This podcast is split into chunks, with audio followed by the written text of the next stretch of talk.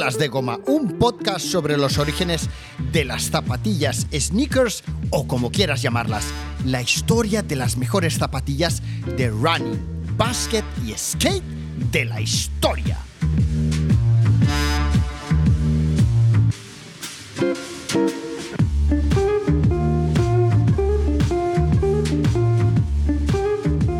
Pocas horas antes de que se celebre una vez más, por fin, el Día Internacional del Libro, el Día de San Jordi, estoy sentado frente a mi ordenador esperando a que se conecte conmigo Quique de 69 SZ9 en un eh, día, en un eh, episodio en el que os vamos a hablar cómo no, de los libros que consideramos, sobre todo él, que os pueden ayudar a disfrutar mucho más de aquello que denominamos cultura sneaker.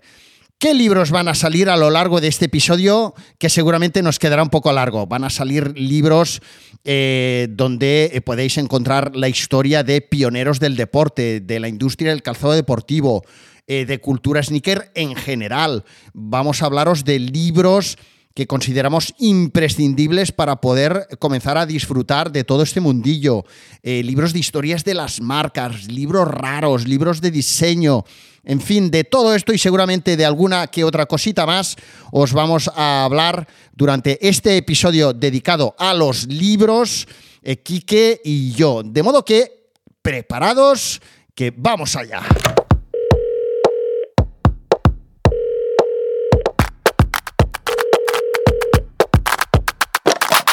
Bueno, bienvenido, Quique, una vez más a Suelas de Goma. Segunda vez ya que, te dejas eh, caer por aquí. ¿Cómo estás? Y espero que no sea la última.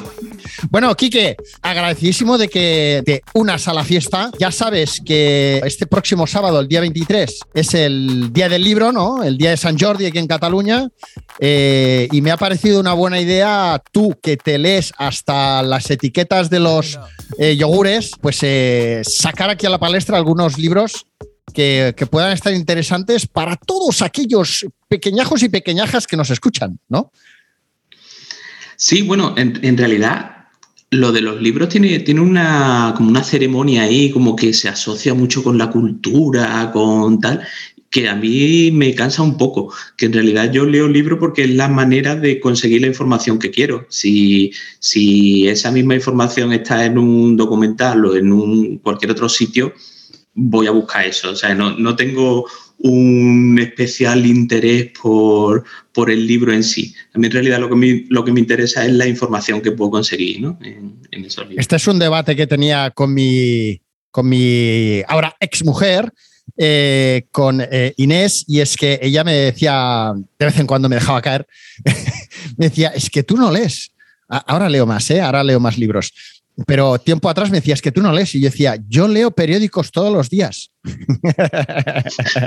¿Estoy de cachondeo? Claro que no. A, mí, a mí lo, que me, lo que me interesa eso es el, el, tipo de información que, que recibo y, y, es verdad que gran parte de la información que sobre zapatillas se puede conseguir online, pero sigue habiendo mucha información que, que se pierde ahí, que que se ha quedado en, libros y no sé por qué ese paso no, se ha dado. Igual que pasa con incluso con, fotos de, zapatillas que hay un momento en el que es imposible encontrar fotos de, algunos modelos porque, porque hay ahí como un salto eh, pues con, cierta información pasa lo mismo, ¿no? Y, de repente mm, encuentras información en un libro que editaron en el año 80 y dices, bueno, y esto, nadie ha leído esto, nadie ha... Y, por ahora, yo creo que el único sitio en el que lo consigo es en, los libros y porque creo que un, defecto que le veo a este mundo de las zapatillas y derivados es que acabamos repitiendo siempre lo mismo. O sea, el que, el que va a contar la historia de la Jordan 1 que prohibieron y tal, lo que acaba haciendo es repetir otra vez la misma historia y, nadie rasca un poquito más a ver si eso era realmente así. ¡Nos han pillado! Y, y una manera de conseguirlo es eso, es, buscar lo que se publicaba en, esa época, ¿no? Que, también me gusta mucho, por ejemplo, las revistas, ¿no? Y sí que, sí que sigo teniendo ahí un montón de revistas de los años 80 eh, guardadas de gigantes y, de, bueno, de, todas las revistas de baloncesto que hubo en la época, ¿no? de Basket 16 y cosas así. Y ¿Basket 16? ¿Básquet 16? Ostras, no me suena. ¿Esto qué era? ¿Una revista de básquet? Sí, el, grupo del diario 16 hizo como la competencia a, Gigante.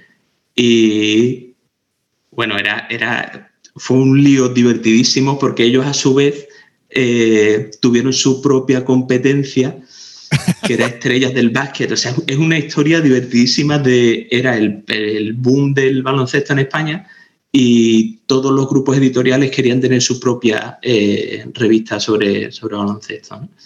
Y, es curiosísimo cuando vas a las cosas que se publicaban justo en ese momento y ves que las cosas se veían de una manera completamente distinta. ¿no? hay, hay, historias que se cuentan a partir de un momento y, y no hay ninguna relación con lo que pasaba antes. De repente alguien dice, no, es que estas zapatillas en el año 80 eran esto, pero cuando vas a los 80 no tiene nada que ver con, con la realidad.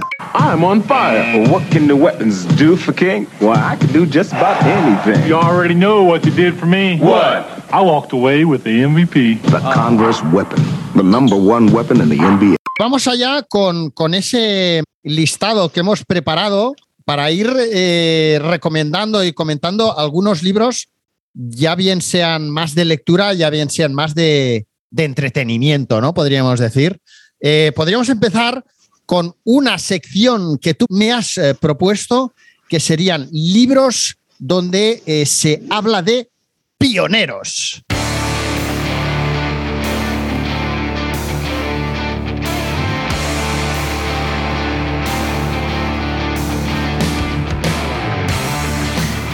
Sí, porque hay, un momento en, el que parece que todos los fundadores de marca han decidido escribir sus propias biografías y cosas así. Entonces estamos en un momento de, publicación y, sí que es verdad que hay, por ejemplo, Phil Knight, eh, Joe Foster, que es el de, Reebok, y Paul Van Doren, que es el de, el de Vans, eh, los han editado pues en no sé, como en, los dos últimos años se han publicado los tres, ¿no? Y, bueno, a mí me parecen más interesantes otros libros de, gente que estuvo en los inicios de, cada una de las marcas y, que no, han tenido el mismo nombre, ¿no? Entonces, eh, hay, hay, uno de, Jeff Hollister, que es uno de los primeros eh, trabajadores de Nike, que se llama Out of Nowhere.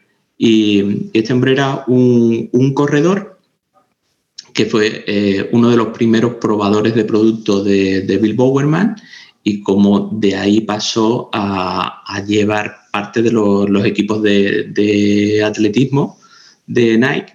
Y, bueno, también él tenía una relación extraña con el mar porque había sido eh, marino y tal.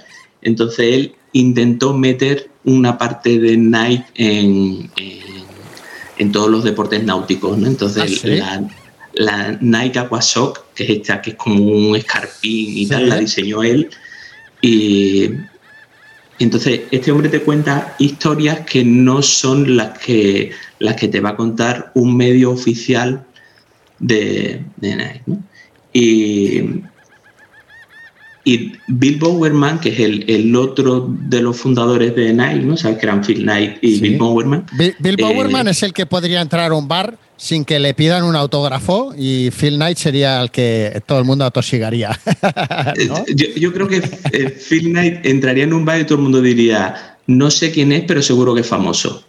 Y, y, de hecho, Bill Bowerman, en cuanto, en cuanto la marca empezó a explotar y tal, eh, yo creo que su visión de la marca tenía mucho que ver con los atletas y poco con el comercio. Y, se fue alejando un poco de, la marca. Y, Y hay Se, un, se- un se fue alejando, pero les dejó el número de cuenta corriente allí por si acaso, ¿no? Sí, sí, sí, sí. Bueno, y de hecho, eh, hay.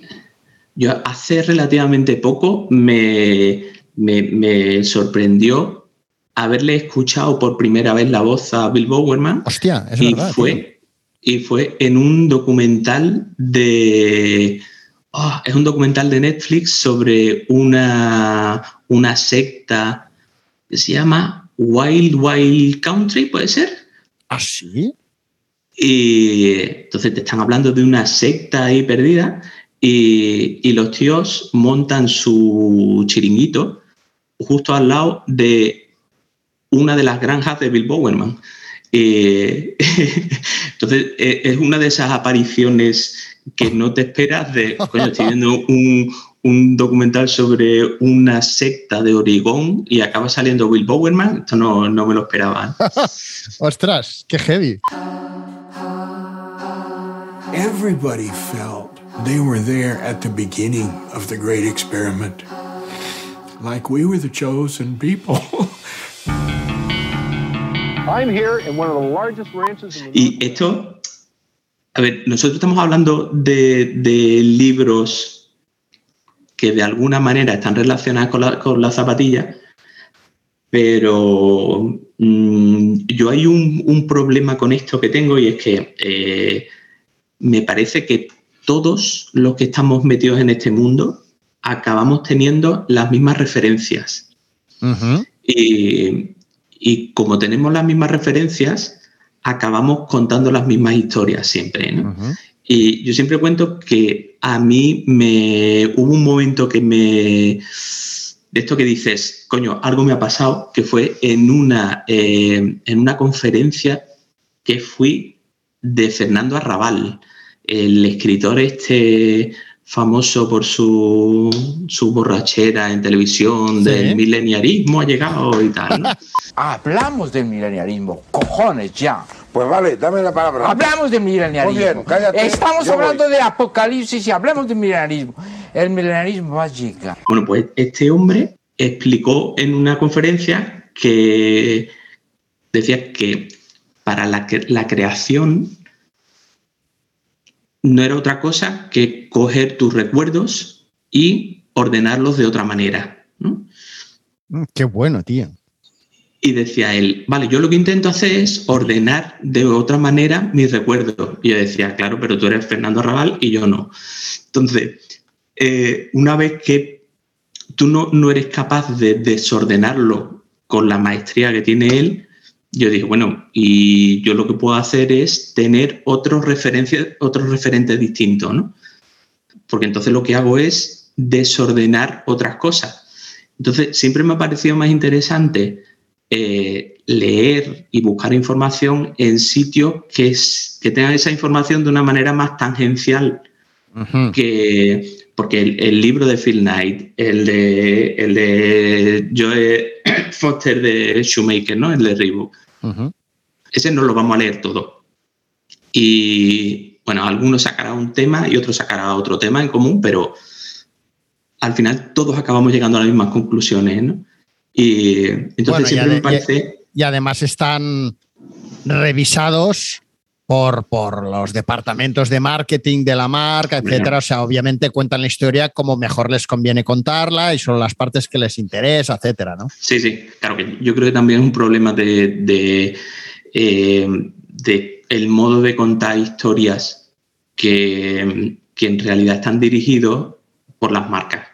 Y claro, mm, evidentemente las marcas quieren contar la historia para venderlo, el producto. No, entonces no, no es la labor de un historiador neutral, no, no. Sabemos que lo está contando una de las partes con un objetivo. Entonces, to- todo este tipo de libros oficiales hay que ir poniendo eh, como barreras para preguntarse, ¿es esto realmente cierto? ¿Es esto? Como empezando por la, la misma historia de, de la Jordan 1 eh, falsa, o falsa, eh, Sí, prohibida, paneada. ¿no? Sí, sí, sí. Sí, sí.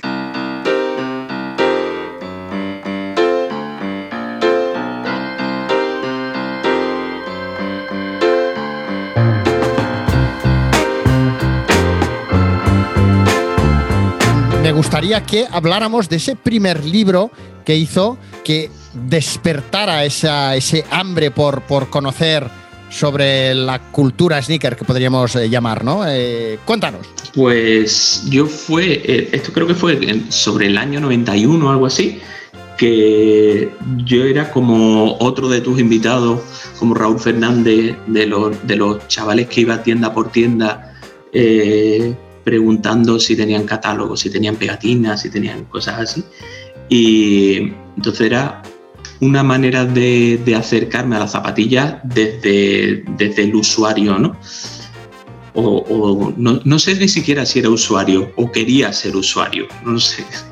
Y, y yo creo que el, cambio fue ese, ese libro, eh, que en español se llama directamente Nike, de, de Tresser y, y que, mm, que yo me lo encontré en una montaña de libros en el corte inglés de, y, y costaba por entonces 300 pesetas. Es que me acuerdo porque el ticket lo utilicé para marcar las páginas y lo sigo teniendo dentro Hostia, qué bueno. del libro.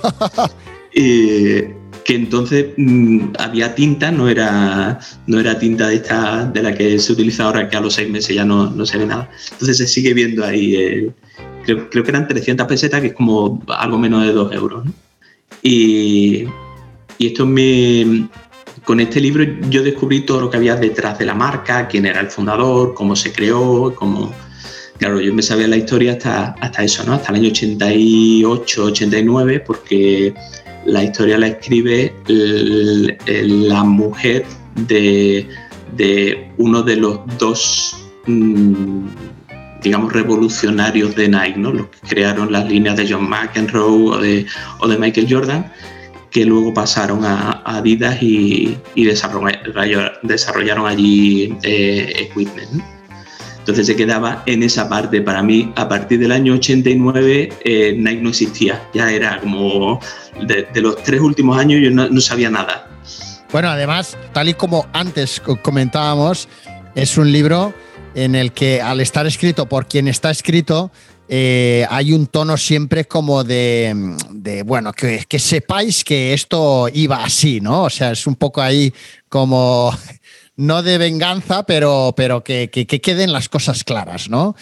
Que esto Sí, fue se, así, nota, ¿no? se nota que no es un libro oficial, se nota que no es un libro que, que quiera dorar la píldora de, de- a los fundadores de Nike ni nada. Te cuenta las, las historias como, como ellos la vivieron. Sí, Y en sí. realidad, mm, a mí me, ha sor- me ha sorprendido, eh, me sorprendió en su día Shoe Dog, el, eh, el de Fit Night, creo que se llama Nunca te pares. Ajá, en- en sí. Y me sorprendió porque no, no, no, no lo vi como un ejercicio de, de ego, de... No, me, me parecía que era bastante honesto en, lo que contaba. Así que me- en ese sentido sí que... Bueno, a mí la verdad es que el de, el de Strasser y Laurie Becklund de Nike, la verdad es que me apasionó eh, y me costó un, vamos, una vida leerlo, porque yo leo muy lento, soy de estos que leen, releen, a ver, ostras, a ver, tal, lo pienso, lo vuelvo tal, ¿no? Es- o sea, voy lentísimo leyendo y tiene, que tiene esto, tiene, eh, que tendrá que 660 páginas por lo menos. Sí, sí, 660 y luego vienen reconocimientos. eh, o sea, como el Quijote. eh, y me parecía apasionante porque, claro, te explica todo. Que no sé si te pasó esto a ti, Quique, que, explica detalles de cosas que dices, pero ¿cómo se puede acordar de esto, no? De que damos aquel día en aquel bar y, y charlamos esto y de ahí salió esta decisión y entonces no sé qué. Y dices, hostia, tío, o sea, y está guay porque te explica todas las dificultades que tuvieron, ¿no? O sea, yo de hecho eh, me mostré más, o sea, después de leer este libro me pareció más respetable Nike de lo que era antes, ¿no? Más viniendo de Adidas, claro. de, de más o menos esa época, ya que hemos hablado de, de Out of Nowhere, que es el de Ajá. Jeff Hollister, y de, y de otro sobre eh, Bill Bowerman, que eh, se llama Bowerman and the Men of Oregon. Y este es de, de Kenny Moore y está, está muy centrado en, en- en la faceta de entrenador de Vale. David Bowerman. Y, y no hace mucho encontré eh, un libro que se llama Never Missed, que es, eh, es de Mark Covert. Mark Covert es el primer tío, no, no- no recuerdo exactamente, pero creo que es el primer tío que entró en una, en una meta llevando zapatillas Nike. Ostras. Y, eh, era uno de los primeros corredores que, que andaba por Oregón en la época. Él llevó el, el Athletic Department, el- aquella primera tienda de Nike, ¿no? Y, y fue uno de los primeros probadores de, de zapatillas. Y bueno, el libro es pasable, pero sirve mucho para ponerte en el, en el lugar de, de lo que estaba pasando en, en esa época. Y, en la, en la prehistoria, la prehistoria del calzado deportivo, podríamos decir, a nivel masivo, ¿no? eh, no, no sé si decirte la prehistoria del marketing deportivo. Sí, tienes razón. Tienes razón, porque tal y como decía Jesús, eh, Raúl Fernández en el anterior episodio en Wild, eh, Wild Nike, en Nike, eh, eh, él decía, ¿no? Nike, eh, antes que hacer productos, lo primero que hace es marketing, ¿no?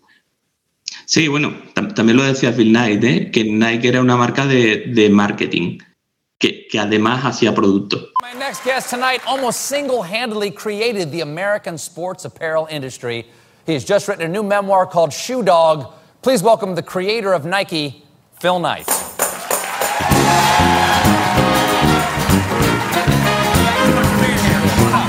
un libro que me resultó curiosísimo, ¿vale? Es un libro, se llama 1972, se llama. ¿vale? Ostras, yo nací en Y el es de- 72.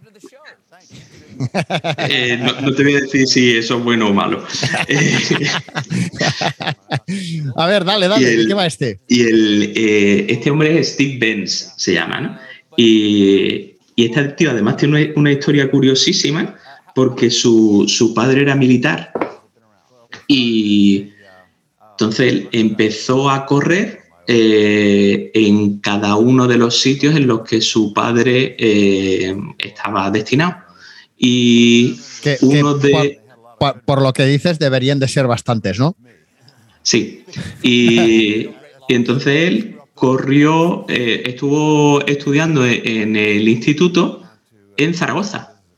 Ah, amigo. Y, y entonces él, eh, donde destacó como, como atleta, pues debía ser 60 y- del 67 al 71 más o menos. Y, y en el 72 volvió a, a Estados Unidos y entró en Oregón, era compañero de piso de Steve Prefontaine. eh, y, y es uno de los primeros también que, que trabajaba en Nike. Y él estuvo desarrollando productos y te cuenta muchas de las historias de, de, de países asiáticos en los que des- de- desarrollaban el, el producto. ¿no? Y, pero el de repente ver un enganche ahí con un corredor en, en Zaragoza, en Madrid y en Sevilla, que estuvo el, el padre destinado durante una época, es como, esto es, esto es un enlace que, que- no esperaba yo, ¿no? Qué bueno, qué bueno. Bueno, al hilo de esto que, que tú comentas, he ido recopilando información de antiguos compañeros, tanto de Adidas como de otros que, que han acabado trabajando en Reebok, pero que estuvieron años en Nike, en los inicios de Nike en España, y va recopilando historias muy chulas, de tanto de eventos como de desarrollo de producto, etcétera, etcétera. Y, y- y van saliendo historias como, como aquella típica historia, pero, pero contada con pelos y detalles y de cómo fue y tal, de que algo nos contaba Gaby Farreros en aquel episodio, de cómo llegó a España Horst Dassler, el hijo del fundador de Adidas, cómo descubre los balones, dónde, eh, por qué al final eh, Adidas abre en España, todo aquello, ¿no? Eh, Son estas historias que dices, ostras, qué bueno que, que el- que el- estos, estos hilos de, de- conexión entre España y, y Adidas global en un momento tan importante como en, el- en ese momento en el que Adidas decide fabricar todos sus balones o gran parte de sus balones de fútbol eh, en Zaragoza, ¿no? En Zaragoza. Muy bueno, Sí, muy bueno. Y, y- y hay otra línea que llevo un montón de años investigando y, y no consigo dar con la tecla, pero hay una línea que une las cámaras de aire con España. Ostras. Qué Porque bueno. por lo visto, eh, uno de los sitios en los que eh, Nike encontró la manera de crear la- la- las cámaras de aire era una empresa de plásticos española. Ostras, Hasta ahí puedo leer. ostras. Buenísimo, buenísimo. Eh, Habremos de escribir un libro, Quique, ¿no? Meterlo todo ahí en una coctelera. Ya te contaré cuando pueda. Stephen Colbert in a pair of shoes. But basically, we start with a sack that says 1964, which is the first year that we had any sales for our company and is also meaningful to you. Bueno, sigamos, sigamos. Voy a otro libro de pionero que mm, este, este es un poco poner los dientes largos porque no sé exactamente si se puede conseguir o no. Ah. Porque yo sí lo compré sin ningún problema en una, librería de segunda mano, pero en el propio libro pone que se editaron, creo que eran 6.000 solo, que ya me parecen bastante, pero bueno, y, que no estaba a la venta. Era, es cuando Peter Moore, eh, antes hablábamos, hablábamos del libro de, de Nike, bueno, pues eh, en es- ese libro está centrado en Strasser y, y Peter Moore. eh, y es cuando Peter Moore se, se jubila en, en- de Adidas. Sabes que él llegó a ser eh, CEO de Adidas en, en Estados Unidos. Y, y cuando se retira le hacen un libro como homenaje Ah. contando toda, toda su historia. Y entonces el libro se llama eh, A Portfolio. Y A ver, enséñame la portada, si puedes.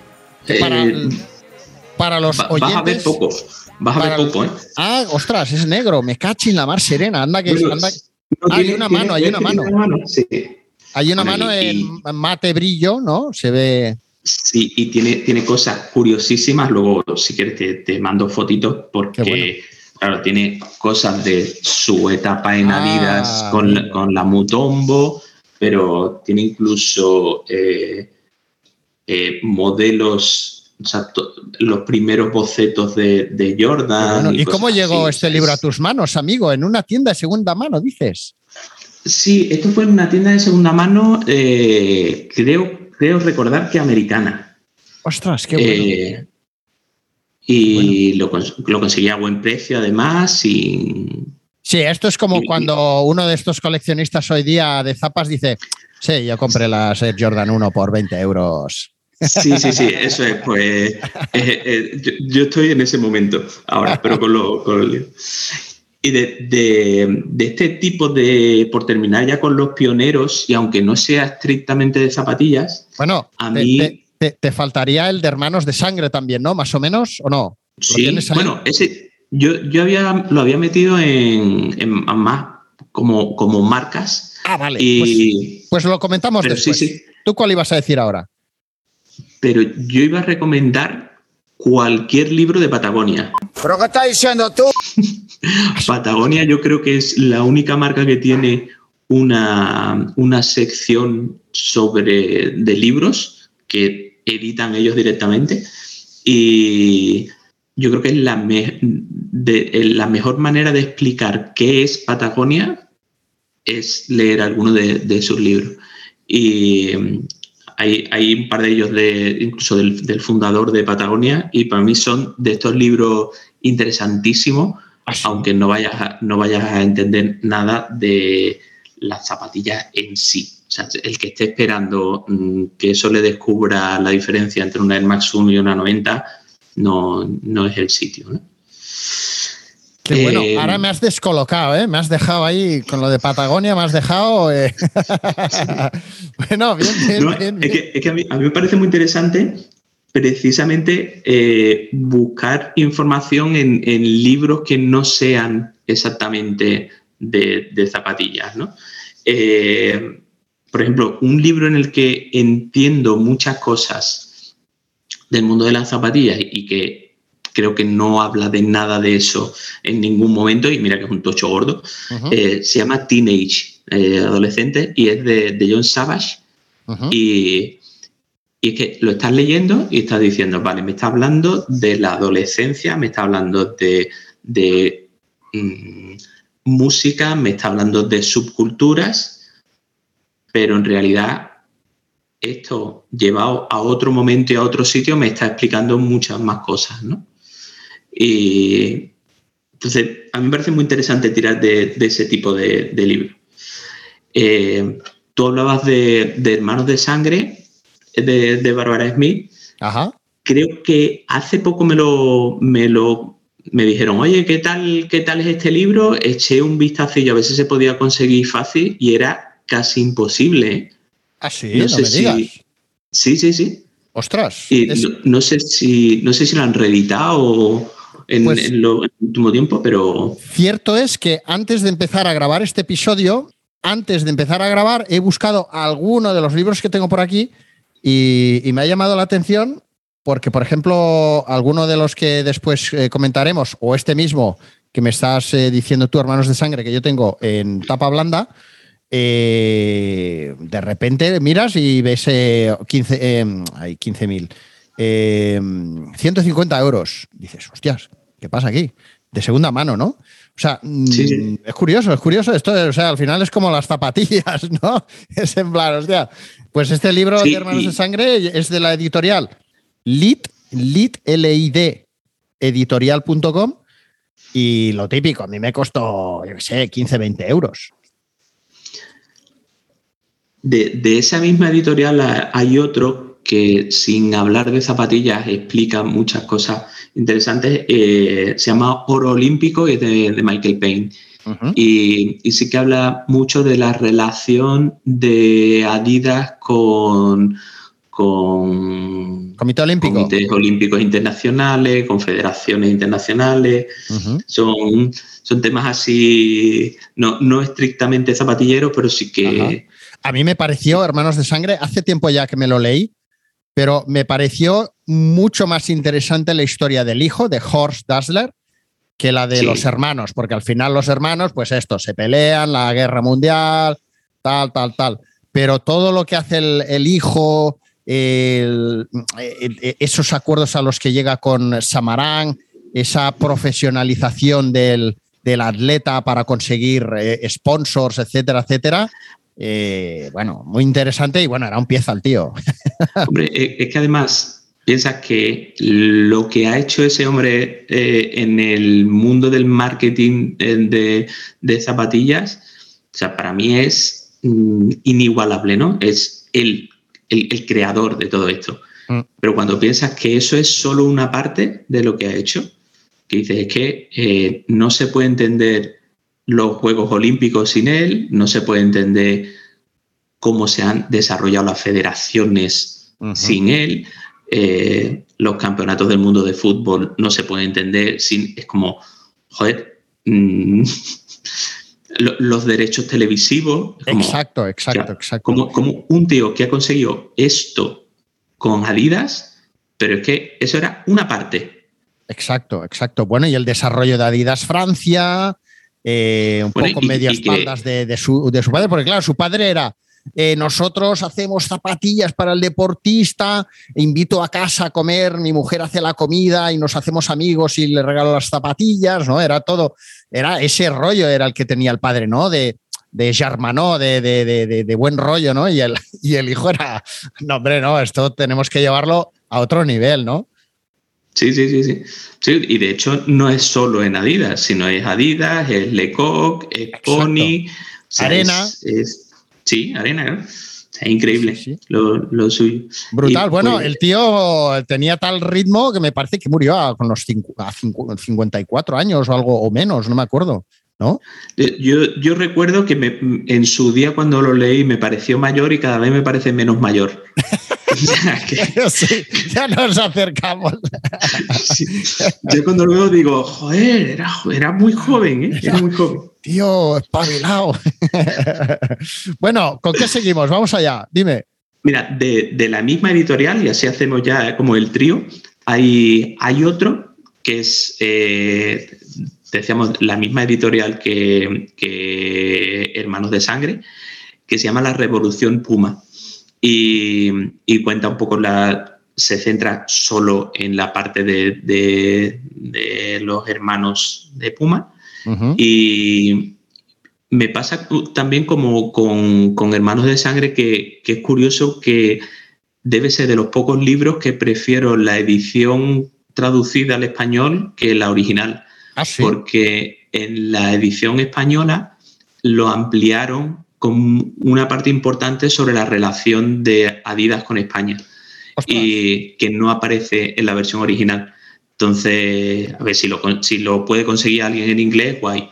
Pero mmm, yo recomiendo la, la, versión en español. Seguro que el 90% españoles prefiere la versión inglesa, ¿eh? Sí, viste más, viste más. Oye, eh, saliéndome un poco otra vez del, del, tema, como suele ser habitual en mí, eh, tengo muchísimas ganas. Además, conozco a un par de personas a las que podría, con las que podría intentar grabar un podcast. Gente que estuvo en, en los 80, 90 eh, en Puma o en alguna otra marca made in Spain, en Elche. Eso tiene su historia Hombre, también, ¿eh? Eso, eso es una de esas historias que como, como al final repetimos las historias de siempre, o sea, to, todo el mundo que escribe en web cuenta la historia a partir de lo que le cuentan otras historias, otras de lo que has encontrado en Google. Claro. Eh, o sea, cuando cuentas la historia de que había una Puma española, bueno, en, en origen había una Adidas española también. Uh -huh. eh, lo que pasa es que Adidas fue más, más inteligente, ¿no? En ese sentido. Eh, que había una Puma española, esperamos que una Puma española que yo creo que cualquiera de la época recuerda mmm, que había una Puma barata y una Puma cara, ¿no? Había una Puma de ¿cómo se llama? Continente eran, ¿no? Y, es, y Prica y esas cosas sí. que vendían en, en sí. supermercados. Sí. O en las y, zapaterías, ¿no? Sí, sí. Y había otra Puma que era la que llevaba Boris Becker, que era la Dazzler Puma, ¿no? Igual que había dos Nike. Había la Nike de, de Cid Sport y estaba la, la American Nike. ¿no? Y, y, nosotros eso lo, lo hemos vivido, pero como es una generación que no ha volcado esa información en la web, es una información que se queda ahí. O, exacto, exacto. O, o, haces tú un podcast con gente de la época para que lo cuente o, sí. o se pierde. Exacto, exacto. Historias súper interesantes, de cómo, se manejaban, de, incluso mm, me ha llegado a contar alguna de esas personas que estuvo en, Puma, que era de la familia de los que tenían Puma España, bueno, es de la familia, eh, de, que, por ejemplo, pues anécdotas, ¿no? De un restaurante al que eh, estaban todas aquellas marcas, estaban como en una misma calle de Elche y, y, para comer, pues era muy típico que quedaran a comer en el mismo restaurante con eh, los deportistas de turno, ¿no? Pues el de Kel me llevaba al futbolista de no sé qué, el otro, el, de Paredes, al de básquet. Y aquel restaurante era como el Hollywood de, ¿no? Porque claro, ibas ahí y te encontrabas a este, al butragueño, al otro, al otro, al otro, y era como, ¿no?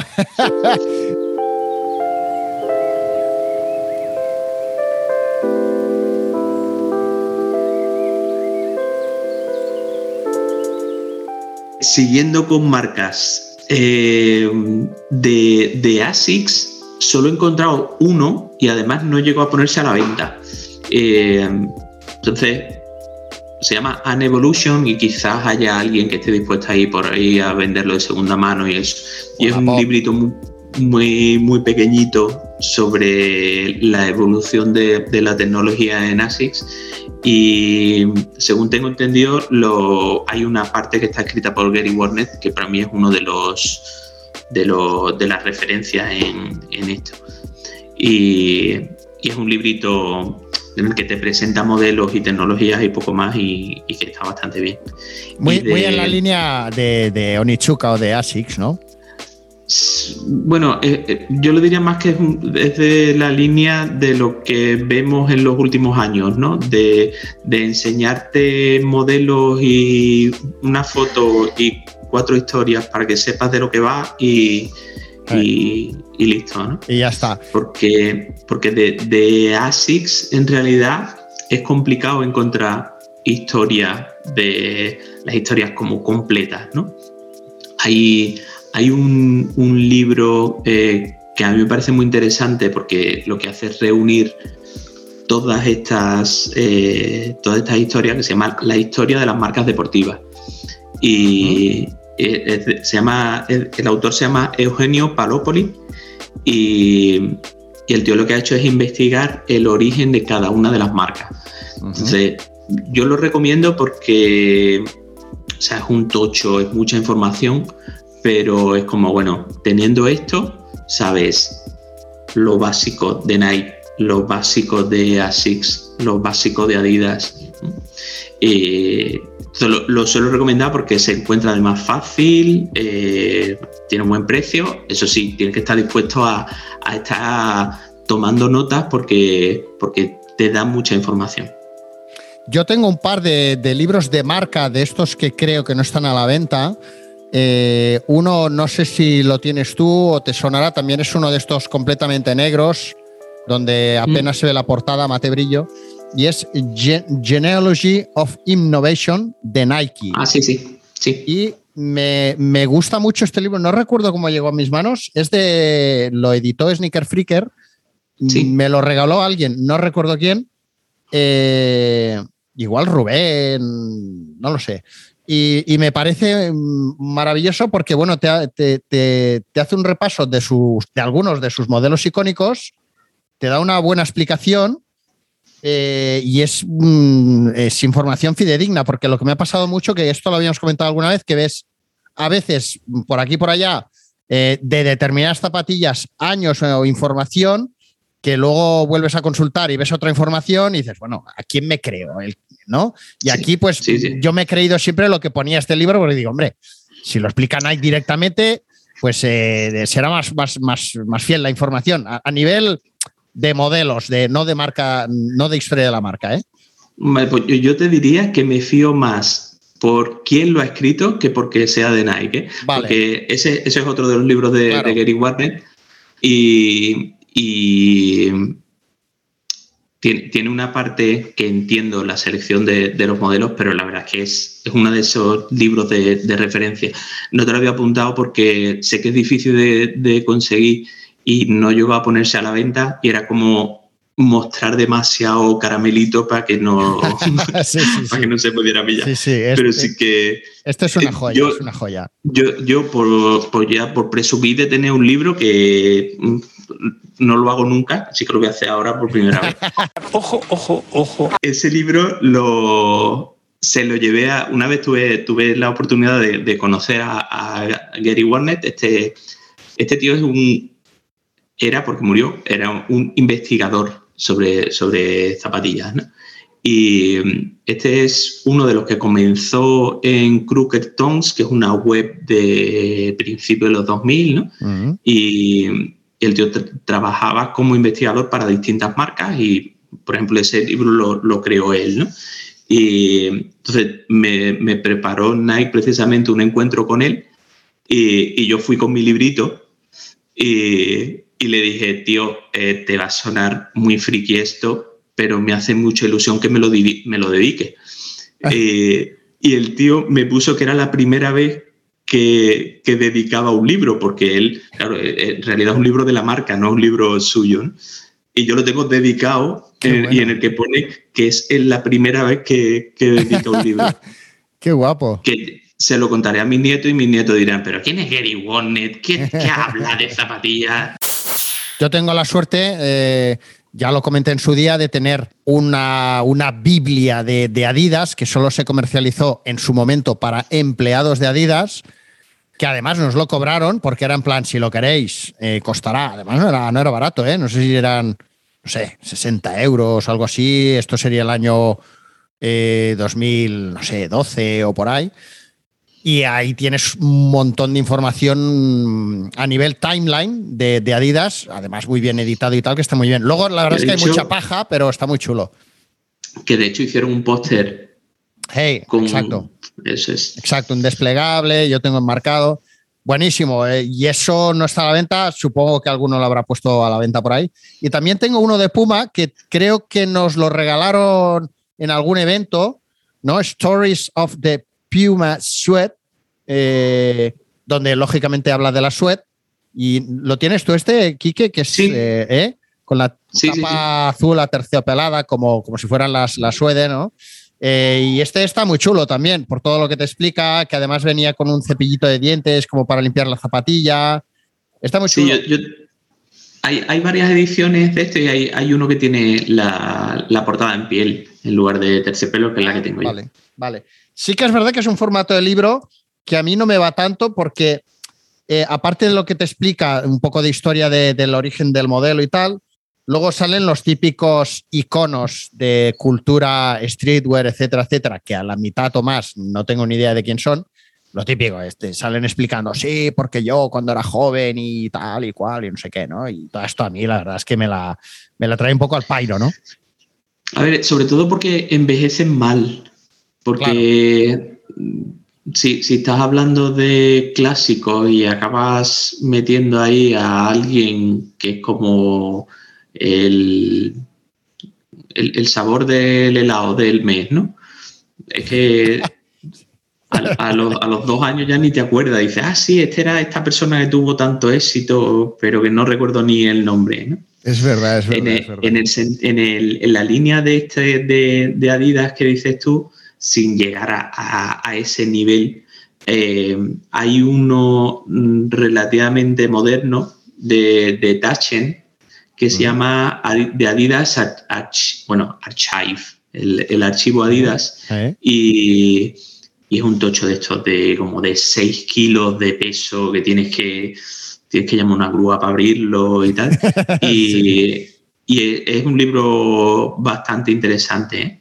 Qué bueno. el que se hace un repaso por, por todo toda la historia de Estos de libros Adidas. son, son jodidos de leer porque eh, es que te tienes que poner en plan biblioteca, ¿no? Y con lucecita porque pesan tanto y hay tan, es tan grande la página y, y explican tanta cosa que dices, ostras, tú, esto es como, ¿no? Sí, yo- Demasiado, yo ¿no? Es un poco too much. Se han, se han- se han quedado un poco ahí a medias entre.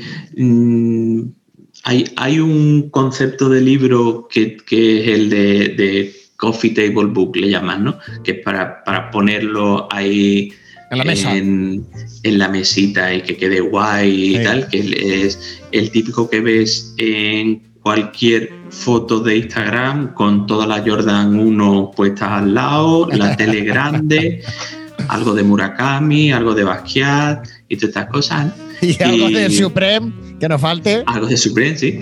Y es como para tenerlo todo completo. Sí, sí, sí, Y, yo creo que este tipo de libros es verdad que tiene, mm, tiene información, pero se ha quedado ahí que ni, ni llega a ser un libro de esos para lucirse, Mm. ni, ni, ni es un libro cómodo de, de consulta. De, de, de ese estilo de, bueno, por lo menos sí que lo puedo mirar y, y que de tapas cómodas y blandas y tal. Hay dos que de Nike que son mm, imprescindibles que, que se llaman Nike Chronicle y Nike Vintage, que son Cierto. entre, entre libros y revistas. Y revista, ahí en el- y El Chronicle a mí me, me- me chifla. sí, sí, sí. Es, o sea, es, mm, es de estos que, bueno, si, si además te quieres entretener, sabes que ahora mismo hay, hay modos de poder traducir ¿no? ciertas cosas. Ah, mira, eso no lo de- del sabía. japonés. Sí, sí, puedes ir haciendo Con, una apli- aplicaciones. aplicación. Vale. Eso sí, y con libros así que tampoco es demasiado texto, bueno, que, Sí, que sí. te aconsejo que traduzcas del japonés al inglés porque que ya es complicado, porque como te saltes del japonés al español ya loco. y luego está la opción de hacerte un, avi- un amigo japonés. Exactamente. O amiga. Depende. Sí, sí, sí. y ya Bueno, seguimos, venga. Oye, tendríamos el. El bueno, estábamos en, en- en- en pioneros, No sé si seguimos con pioneros o. Yo, ya he ido saltando así de, saltando, de ¿no? uno a otro. Yo el de los últimos que me he leído ha sido, ya lo sabes, Open de Agassi, maravilloso. También he tardado mil años en leérmelo. Eh, el- el- el- la parte final, las últimas, yo qué sé, 100 páginas, ya me parecen un poco como de relleno. Eh, y lo que más me ha gustado es la parte personal, porque luego hay muchas eh, facetas del libro donde habla de partidos, ¿no? Eh, y yo esto y yo lo otro y tal, y entonces saca él y yo remato y tal, y esto a mí se me hizo un poco pesado, pero muy interesante la historia, su relación con el padre, con, de superación personal, etcétera, ¿no? Sí, o sea, pa- para mí es un libro que se disfruta igual, aunque no, aunque no sea un apasionado del tenis. y hay, hay poca información sobre, sobre Nike y de hecho yo creo que lo único que aparece es esto de, de la batalla que tuvo él con el, con el Rosa, ¿no? Que él, Sí. que él decía que le, le vistieron con un Los, con los, una los- de Challenge 2 Sí. y con, uno, con uno- unas mallas, con un pantalón de vaquero.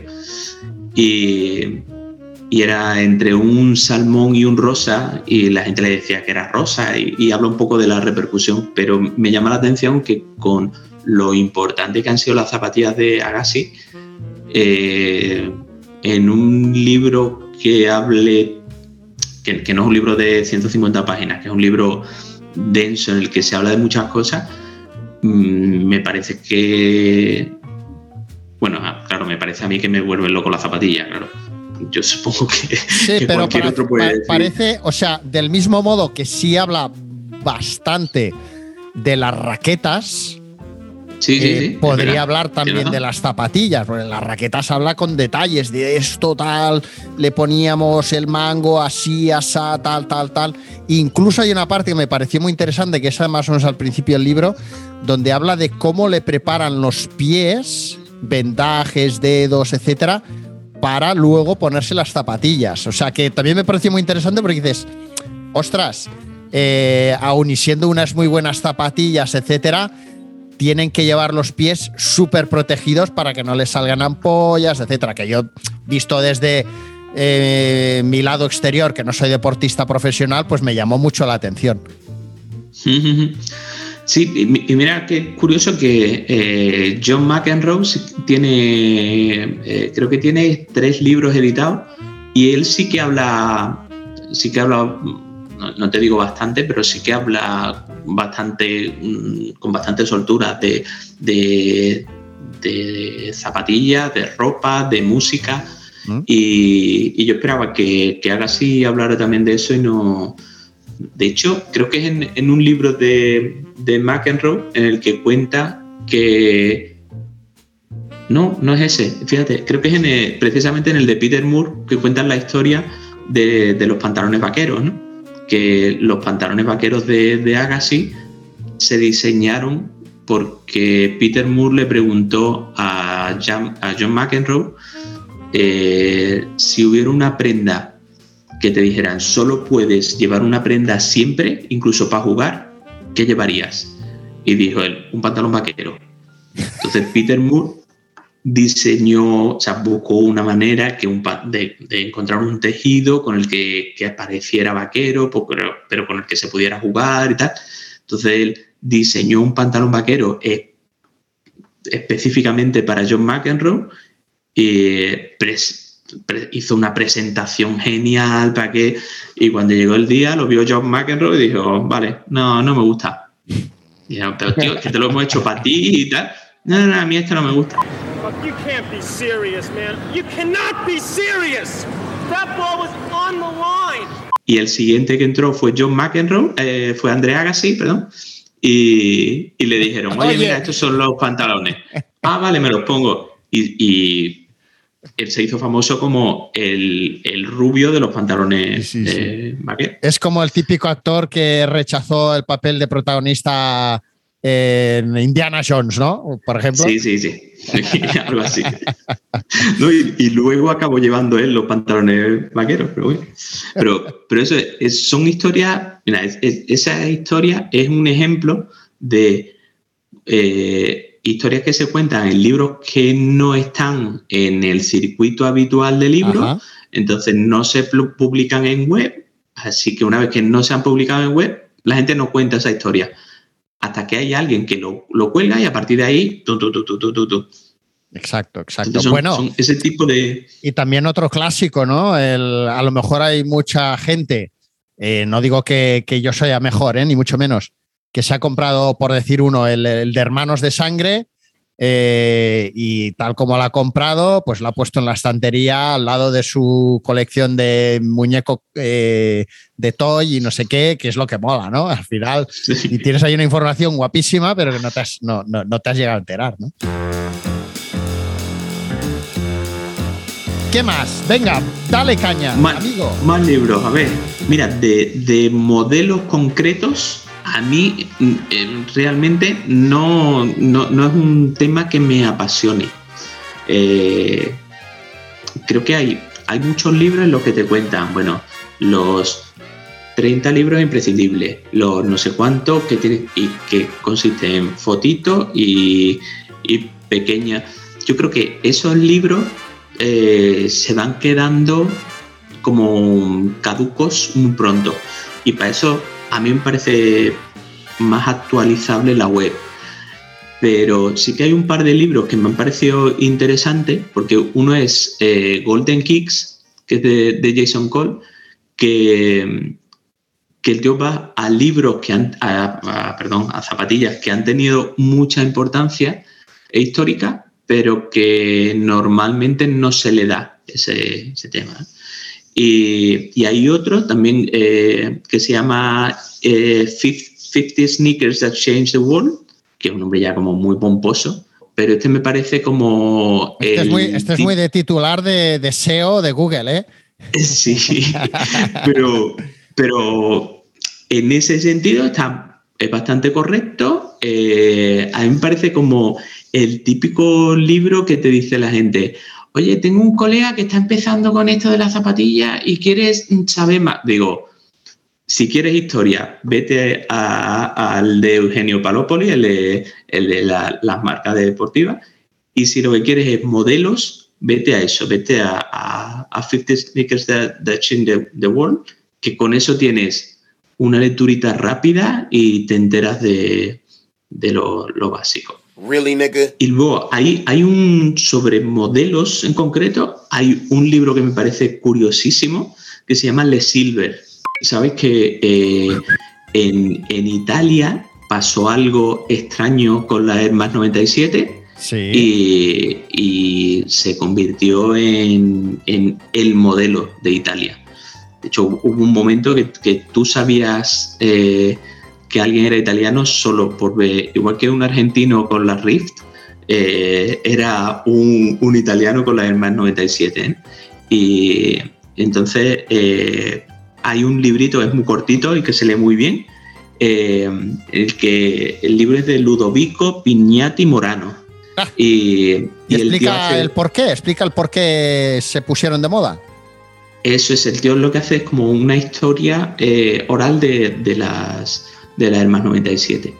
Y, y de estos casos hay pocos, porque pocos libros hay que sea solo contenido sobre un, un modelo. ¿no? Yo creo que casi el único que me viene a la cabeza, hay uno sobre Air Max 1, que es- son solo ilustraciones.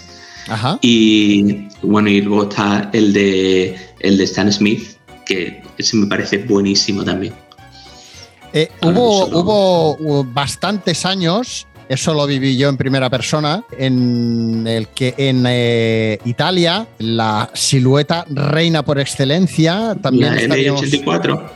Eh, las LA Trainer, sí, las LA Trainer en azul marino especialmente, con silver y algún color más, eran, pero, o sea, el- o sea, era lo típico que ibas a Italia, bueno, a Italia, a Milán, a Roma y tal, y, lo típico, ¿no? Que veías a todo el mundo con esa zapatilla. Y siempre me ha parecido muy interesante estos fenómenos sociales, ¿no? Eh, eh, que tal vez en los 90s, 2000 pudieran ser debidos a desde un grupo de gente que iba a un determinado tipo de club y que influenciaban al resto, o tiendas que habían años atrás, sabes que habían tiendas que si tú tenías el producto estrella en esas tiendas, esas tiendas eran capaces de generar... eh, Sí, sí. Bueno, alguna, alguna tienda queda de esa, ¿eh? Puede ser, puede ser. Es que ha cambiado todo tanto que, que parece mentira que años A cinco tiendas fueran capaces o diez de crear una tendencia en España, incluso te diría, ¿no? O sea, parece mentira, Sí, pero sí, así era. Sí era. Mm. Sí. Ahí, ahí estaban todas las marcas metiendo codo. Oye, otra, otro libro que me parece súper interesante en cuanto a cultura general, eh, dentro de lo que son eh, las sneakers, es el de Bobito García, Where You Get Those, ¿sí o no? Eh, sí, sabiendo a lo que vas. A ver, si buscas historia, si buscas historia, yo creo que hay libros mejores. Eh, mm, lo que hace Bobito es una cosa que a mí me parece más interesante todavía y es que es algo que solo puede contar él, porque él lo que cuenta es sus experiencias con la zapatilla. Y, y claro, cuando, cuando además eres un tío como Bobito que ha estado en cada momento donde había que estar. eh, En, uno de 70. los lugares donde más eh, efervescencia Claro. había en torno a la cultura sneaker, ¿no? de- del 75 al 95, o sea, ha estado siempre donde había que estar. ¿no? Eh, entonces, claro, a mí me, me interesa más mm, la vivencia de Bobito que la historia. La historia me la puede contar otro. ¿no? Entonces, sabiendo eso, me parece interesantísimo. Eh, ahora, si buscas eh, conocer sobre la historia, sobre tal, mm, yo creo que hay libros mejores para, para eso. Bien, buen apunte. Dispara, ¿con qué seguirías tú? Eh, pues, mira, te, te voy a decir un libro de los, de los extraños. Eh, no sé muy bien cómo llegué a él, pero supongo que el libro debe ser por una librería de segunda mano o algo así, ¿eh? Eh, porque lo, estoy- lo tengo aquí y, y tiene hasta, hasta la etiqueta de, de una biblioteca o algo así. Y se llama eh, eh, 10.000 años de zapatos. Es, un, es, un- en, es en inglés y, y está editado por la Universidad de Oregón. Hostia, Entonces yo dije, qué bueno. bueno, y ah, ah, mira, me acabo de acordar y ahora es cuando quedo como un puñetero friki. Eh, hay, de repente veo una foto de, de, de Tinker Hatfield y de Mark Parker eh, en un despacho, trabajando juntos o no sé qué, y veo, o sea, me fijo en todas las tonterías que hay en la foto y veo que hay un libro en la mesa. Y digo, ah, ¿ese libro cuál es? A partir de ahí, de esto que vas ampliando la foto, conseguí una parte del título, a partir de ahí me puse a buscar, lo di con él y lo conseguí a, a buen precio y tal. Y Nada, y lo que no hacemos habla. todos, lo que hacemos todos. lo, lo que hacemos todos los que mm, queremos encontrar un- Ahí, en ahí, sitios distintos. ahí, Es- muy bien.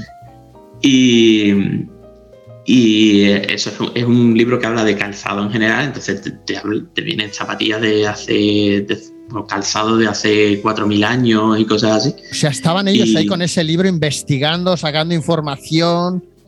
Sí, sí, sí, sí. Y, y de hecho hay detalles de, de, de esas, de zapatos de, de ahí que luego te dan que pensar.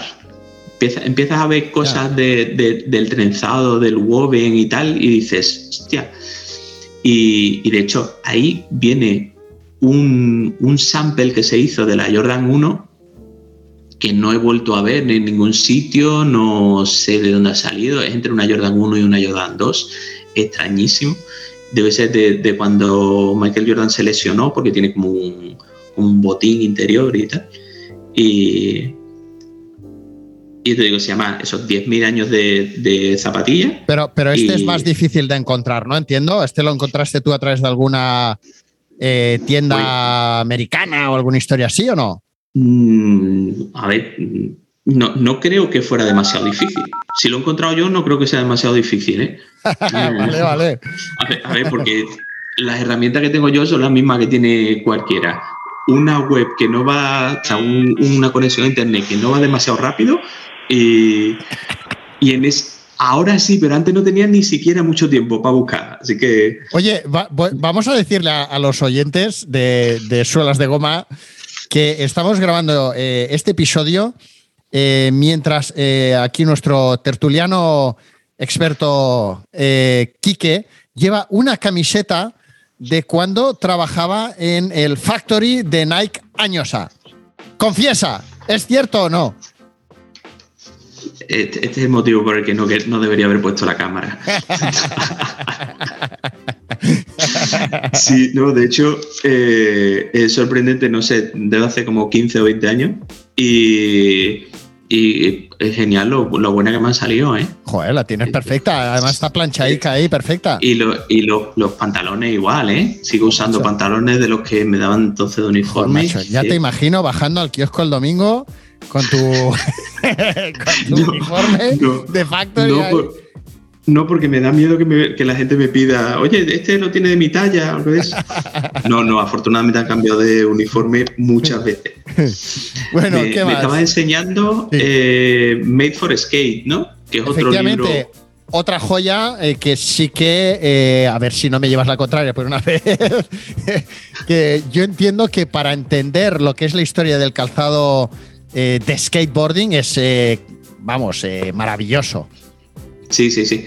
Eh, para mí es uno de los imprescindibles y que además funciona bien en los dos niveles de tener mucha información y queda bonito encima de la mesa para ponerlo. tal. Exacto. Y no, lo puedes no siempre, no, siempre tiene que ser el, el Icons de Virgil Abloh. Puede- hay más libros y además, además el, el de Virgil Abloh tiene un problema y es que es verde. Es un verde brillante Según que cómo no no, pega queda. con- no pega Eso con es. todo, no pega con todo. Eso Oye, es. tú lo has eh, visto ese libro, yo es que no lo no, no he tenido el placer de. Sí, no, lo, lo tengo y, ¿Y qué tal? y- y es bastante interesante. ¿eh? Sí, sí. Es bastante interesante. Sí, sí. Bien, bueno. Es, es bastante correcto.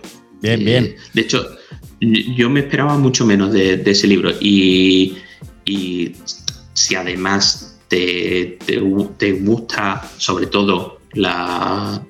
Iba a llamarlo de Ten, pero bueno, empezó como de Ten y acabó siendo de Hundred, ¿no? En- porque no, no sé cuántos pares sacaron, pero pero cualquiera que le interese, yo creo que es uno de esos libros que, que hay que tener y fuera de broma, además está, o sea, la presentación es muy buena. Y- Está cuidado. ¿Es de Sí, sí, sí. Taschen? No, Es de Taschen, sí. de Taschen, ¿no? Mira, Sí. de diseño, uno de estos libros que no tiene, eh, a este te gustará a ti, que no tiene nada que ver con, eh, con el calzado deportivo en general, aunque que sale algo de camper, pero me parece muy interesante en cuanto a quien a- a- le guste el diseño en general, es Made in Spain, que es uno de estos libros que buscando a ver si estaban a la venta, he visto que estaba a la venta a precios elevados. Yo quiero pensar que todavía se puede encontrar a 15 o 20 euros. Y, y es sorprendente la cantidad de diseño industrial que hay Made in Spain, que damos, que bueno, de éxito internacional, global, eh, que es hecho en España, ¿no? Sí, y que, y que posiblemente ni lo sepamos, ¿no?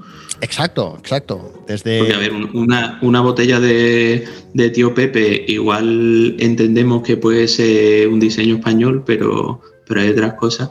Sí, sí. Y no hay nada de, de- bueno, de calzado sí, porque hay camper, hay camper, pero bueno, luego tienes, pues eh, tienes vehículos, tienes, eh, bueno, eh, zapatos Lotus, tienes el Loewe, el taburete duplex de Mariscal, pero luego hay cosas como mucho más internacionales, desde una batidora, el primer mini pimer, es diseño español, ojo amigos, no es japonés, eh, la grapadora de casco, la famosa grapadora, eh, la mejor grapadora del mundo mundial es diseño español.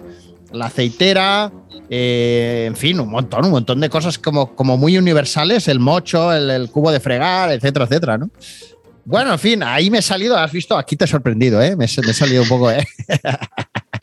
Hombre, yo, si, si nos salimos de, de zapatillas, eh, venga, voy a recomendar yo otro de, en el que también me salgo.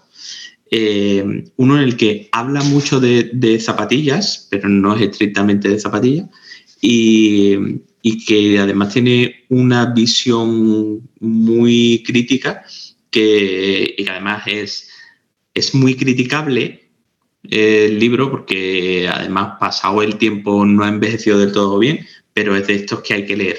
Y se llama No Logo y es de Naomi Klein. Ah, y, sí. y yo creo que entendiéndolo en su momento eh, provocó muchos cambios en las marcas porque es- no, no fue ni mucho menos de los primeros, pero fue uno de los libros que eh, dio a conocer a todo el mundo lo que estaba pasando en o sea, e- el método de fabricación de, de- de las grandes marcas, no solo deportivas. ¿no? Y eh, yo creo que sirvió para que mucha gente dijera, ah, así se hace el producto que nos que, no, que, que usamos ¿no? y que, que empezar a pensar. Entonces me parece un, un libro que, que es bastante interesante. Y luego yo recomendaría un montón de libros de estos que, que van, mm, que en principio te parece que no pueden mm, aportarte nada sobre las zapatillas y que te acaban sorprendiendo. Porque mm, hace poco leí un libro de, de Gabriel Riz, que es una, una jugadora de volei playa de los, como de los 90 por ahí, ¿no?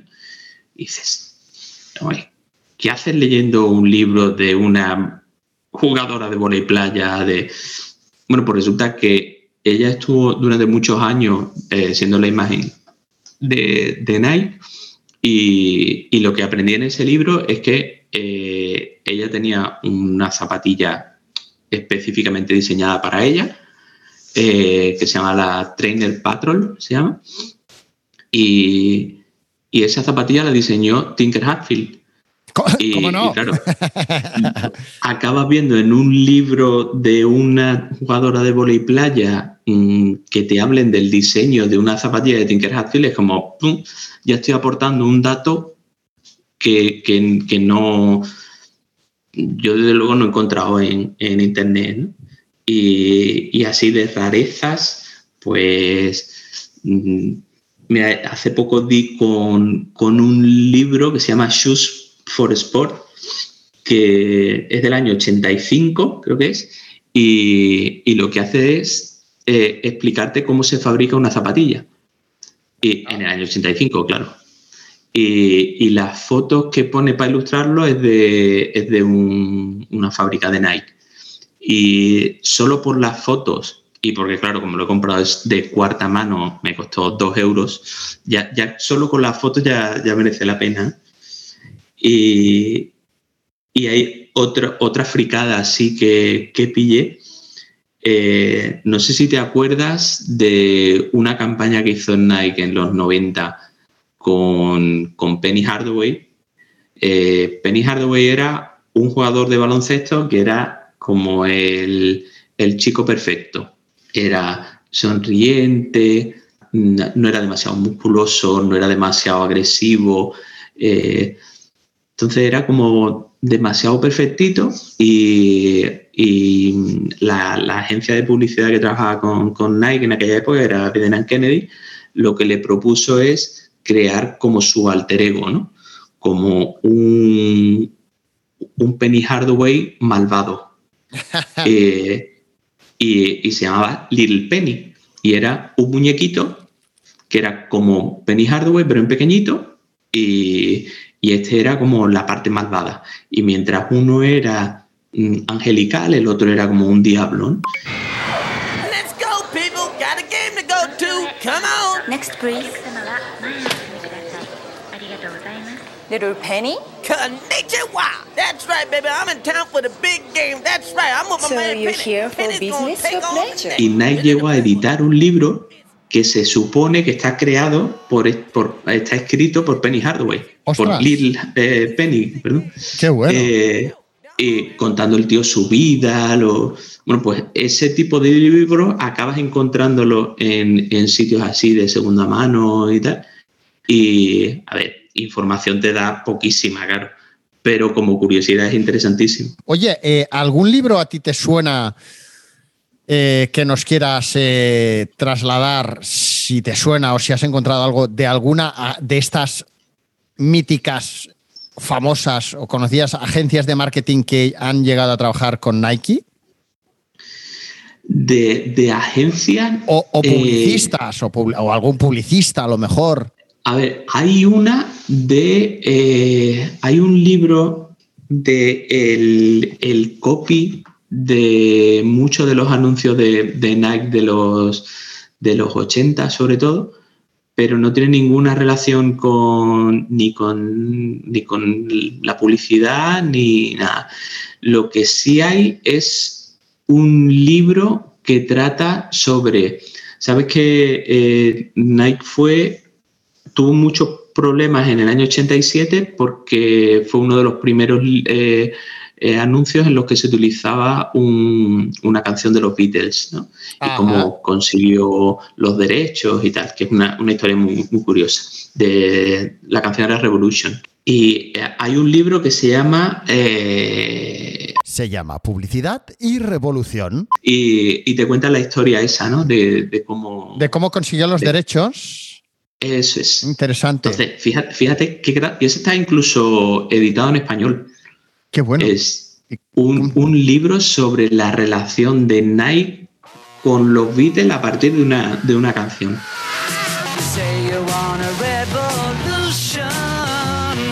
Oye, no has comentado nada de Sneakers, de Complete Collector's Guide.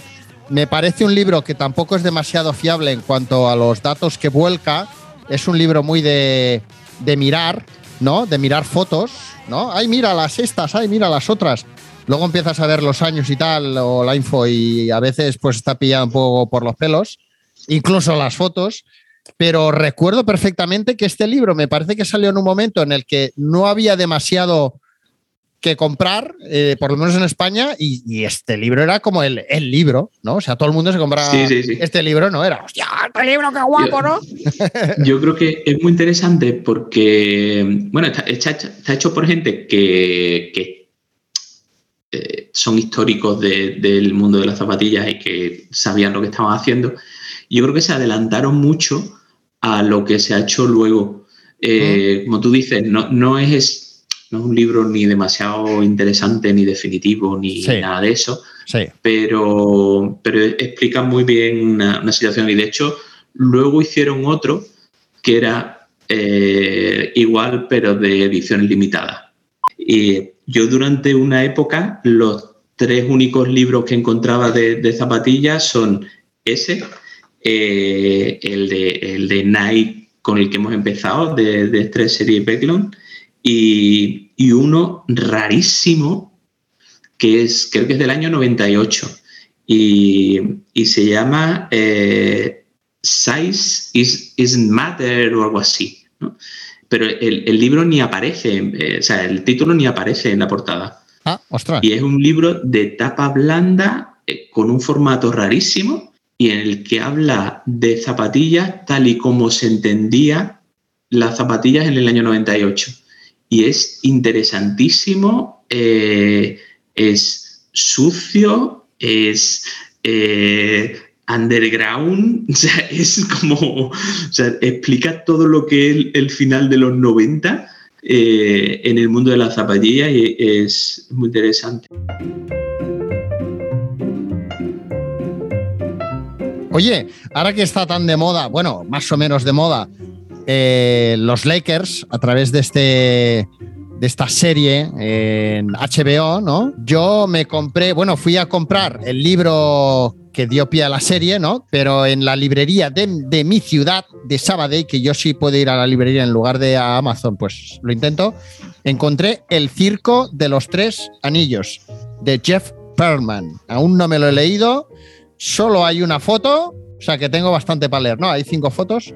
Eh, ¿Tú te has leído alguno de estos libros sobre la saga de los Lakers o qué?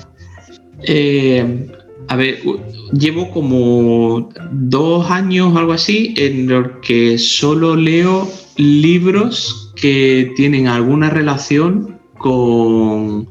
Creo que esto es exagerado un poco, ¿eh? diciendo que solo leo libros, pero bueno, que, que la mayor parte, la mayor parte de los libros que leo eh, tienen alguna relación con el baloncesto y suelen ser de entre los 50 y los 90 más o menos. ¿no? Es lo que estoy creando ahí como una, una biblioteca ahí potente. Y, y me da la impresión de que hay como dos líneas, es verdad que hay eh, una parte de, de los libros de esa época que están escritos como muy a bola pluma, a quién es la, quién es la estrella del momento, tal, vale, pues que Ajá. cuente su historia y tal. Y, y sí que hay muchos libros eh, más tardíos que cuentan la historia de, de ese momento y que, y que están, son bastante correctos. Y yo vuelvo, a- vuelvo a- al tema. A mí, cuando hablamos de un, de un modelo de zapatilla, a mí me interesa ponerlo en contexto. Yo no, yo no voy a entender lo que significa una Jordan, una Jordan 1, por ejemplo, si, si no entiendo lo que estaba pasando en los Bulls en ese momento. Ajá. Eh, no, no puedo entender, por ejemplo, una Jordan 11 si no es en ese momento. Entonces, a mí me parece imprescindible eh, abrir el rango y entender no solo la zapatilla, sino qué estaba pasando en, ese sitio. Entonces, to- toda esa información me puede, me puede resultar interesante. Pero tú te pones, por ejemplo, a buscar, eh, yo qué sé, el entrenador de los Lakers de aquella época era fulanito de tal. Voy a buscar libros sobre, a ver si, si hay libros sobre este personaje, biografías, ¿no? Por ejemplo, en esa línea, ¿buscas tú también o no? Bueno, sabes que lo que acaba pasando es que te pillas un libro, ese libro cita a otro, es- ese te, Vale. te cita a dos y te acaba haciendo, eh, haciendo bola. Yo, yo siempre tengo una lista. De hecho, yo si, a ver si no queda más remedio, compro en Amazon, pero yo prefiero comprar en otro sitio. Y de hecho, hay, un, hay otro problema y es que hay muchos sitios eh, que son de Amazon aunque tú no Ah. lo sepas. Entonces, acabas comprando en otro sitio y que a ver, que, que es una opción mía y ya está. Entonces yo si puedo evitar y si no, si veo que no me queda más remedio, compro en Amazon y ya está. ¿no? Y, y lo que sí uso Amazon es para listas. Yo, yo tengo listas de, de libros que me van interesando, que están, aparecen citados. A mí, cualquiera que me diga un libro, me dice, ah, he leído tal libro que es muy interesante. Lo primero que voy a hacer es abrir y, y ponerlo en, en mi lista. Aquí hay, hay nivel. Los dos últimos que me he leído son, uno se llama The Punch y va de... Hay un momento en la NBA en la que, eh, sabes que eh, se critica que en la NBA hay mucha violencia, muchas drogas, eso en, en los Ajá. 80 y hay un momento clave a finales de los 70 y es una jugada eh, en- que aparentemente no, no, no, va a parar- no va a pasar nada. Hay un poco de violencia que empieza a surgir. viene uno de los jugadores por la espalda eh, para sujetarlo y el tío se da la vuelta. eh, Jenny Washington se llama. Se da, se da la vuelta, le da un puñetazo a- al otro y, y estuvo a punto de, de perder la vida.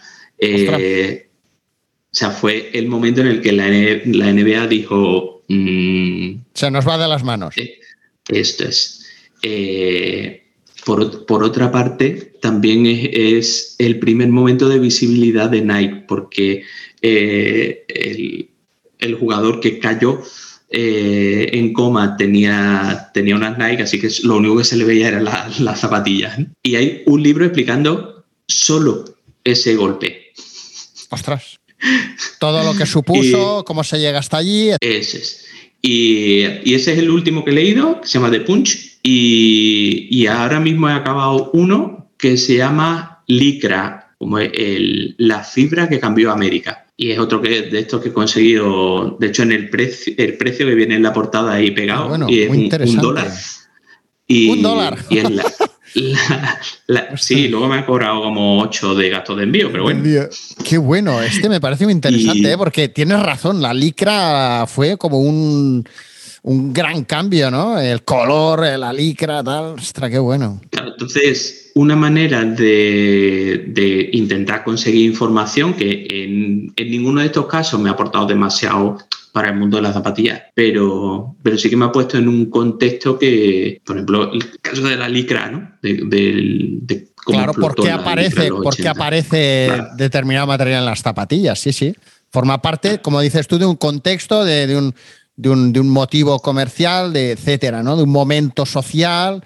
Oye, ¿hay algún libro que tú no hayas conseguido? Que, que, que digas, ostras, este libro lo quiero conseguir y no, y no haya manera que lo tengas sí, ahí.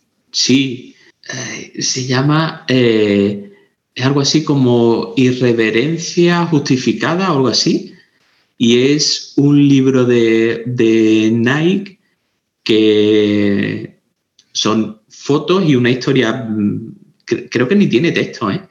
Y, y es un libro muy pequeñito, que es una edición muy cortita que, que de, de vez en cuando va rulando por ahí, un libro dorado pequeñito, y sé que nuestro admirado Jumi lo tiene. Ah, ya sé cuál Y- dices. Vale. Y, y ese libro no lo, no lo he conseguido. Amigo, mira, eh, tendrás que ir a casa de Jumi y, y abrir la puerta.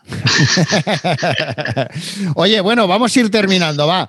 Yo tengo aquí el sueño de mi desvelo de Antonio Daimiel, que tal y como me dijo Antonio Gil Sosé, que él le había dicho a Antonio Daimiel, eh, se queda corto en anécdotas, en cosas que él a lo mejor nos podría haber contado más de su época eh, en Canal Plus, etcétera, y explica cosas que a lo mejor de partidos y tal, que en, en plan comentarista, que dices, bueno, a mí no me comentes el partido, coméntame más cómo eran tus viajes, qué hacías, cómo lo hacíais, tal, que explica poquito de eso, pero lo poquito que explica está guay, ¿no?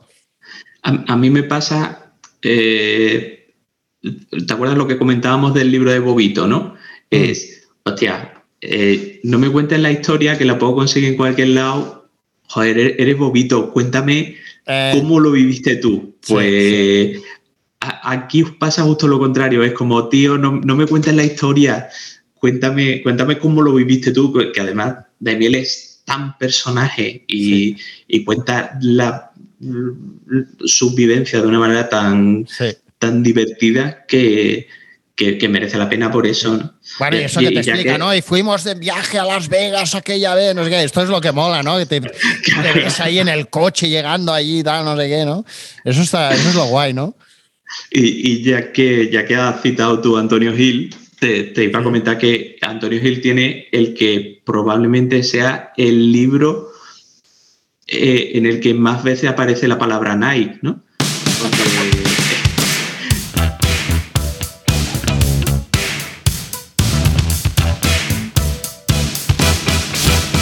el partido que cambió la historia. Ah, exacto. ¿Y qué tal, Y- qué tal, qué tal? Y es, es un libro que cuenta. eh, Rocker Park, ¿no? eh, eso es, es el Rocker Park. eh, creo recordar que es el. Es el 2006, es el año del, del lockout. Ah, vale, sí. 2008, Que el partido no, no mítico, ¿no? es, es, un, un partido en el que eh, Kevin Durant va a jugar contra, contra lo- los locales ¿no? de, Rocker Park. Y, y es muy interesante porque eh, te cuenta eh, como la, la relación de Nike con, con, con- con los, los playground. eh, este, este rollo que tienen los, el baloncesto callejero de autenticidad y de, y de lucha contra, contra lo grande, ¿no? Y en ese sentido Nike es lo grande, ¿no? Como, y, y es un librito muy finito que se lee muy rápido, como escribe Antonio, que es como tu, tu, tu, tu, tu, tu, y, y- y es bastante recomendable. No, no para alguien que quiera saber de zapatillas, sino, sino para ver cómo se movía Nike para ganarse al... Para ganar autenticidad.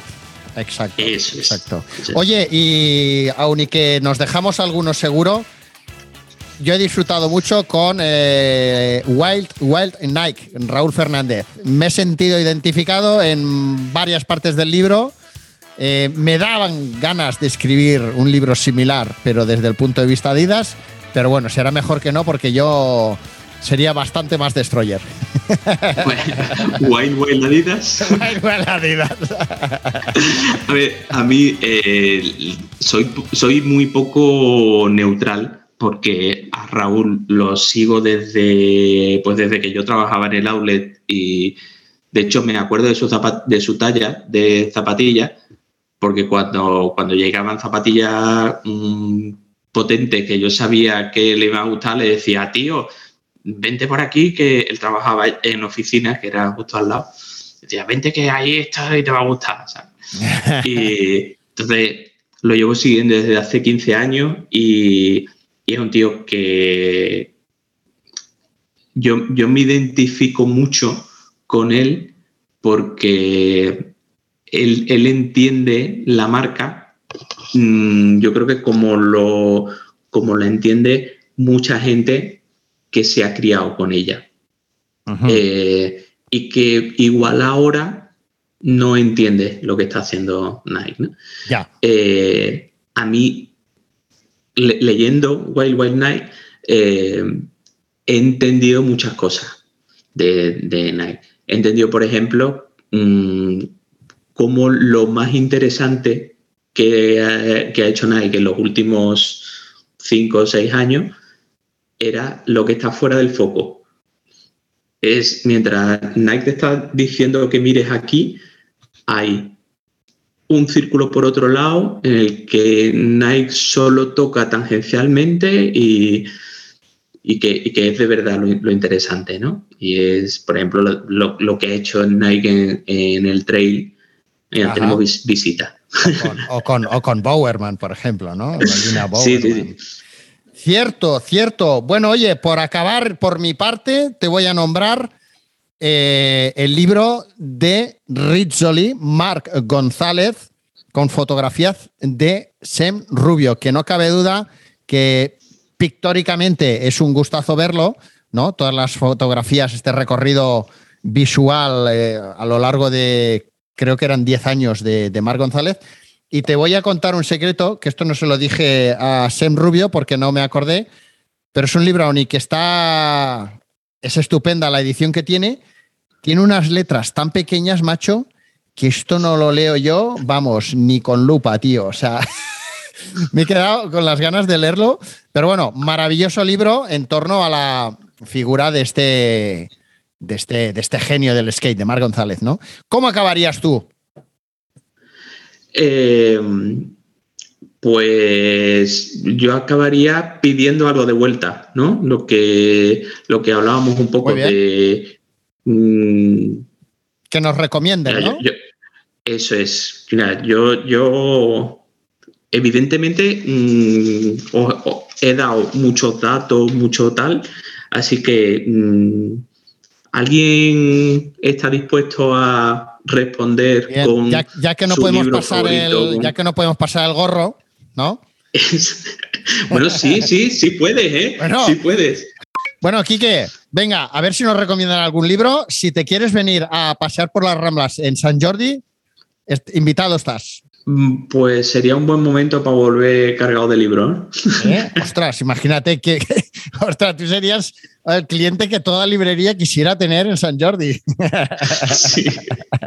Me suele pasar. De hecho, mira, ac- acabo de, de cambiar de ciudad y una de las cosas que, que voy a echar de menos de, de Madrid son la- los paseos por la Feria del Libro que, y, y volver a casa y con, con una pila de libros que sabes que vas a tardar seis meses en leerte.